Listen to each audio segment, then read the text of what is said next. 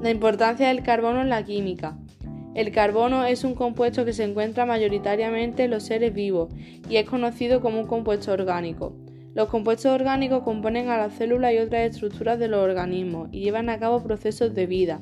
El carbono es el elemento principal en los compuestos orgánicos, así que el carbono es esencial para la vida en la Tierra.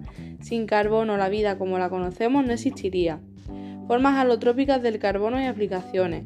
El carbono es sólido a temperatura ambiente y según la forma en la que se haya formado, se presenta en la naturaleza de diferentes formas, conocidas como formas alotrópicas.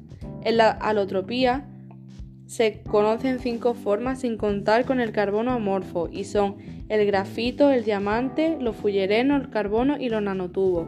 El grafito se usa como un componente de ladrillos refractarios, crisoles, etc.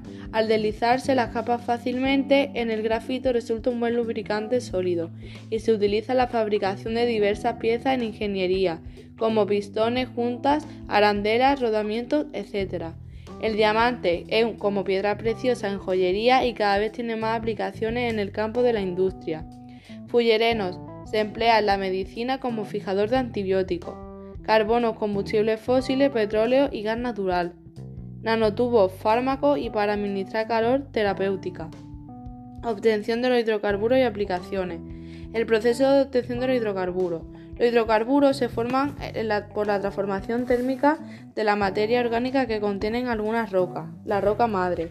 Esta materia orgánica es compuesta, eh, es compuesta y comienza a transformarse por generación en petróleo o gas al estar sometida a altas temperaturas y presiones.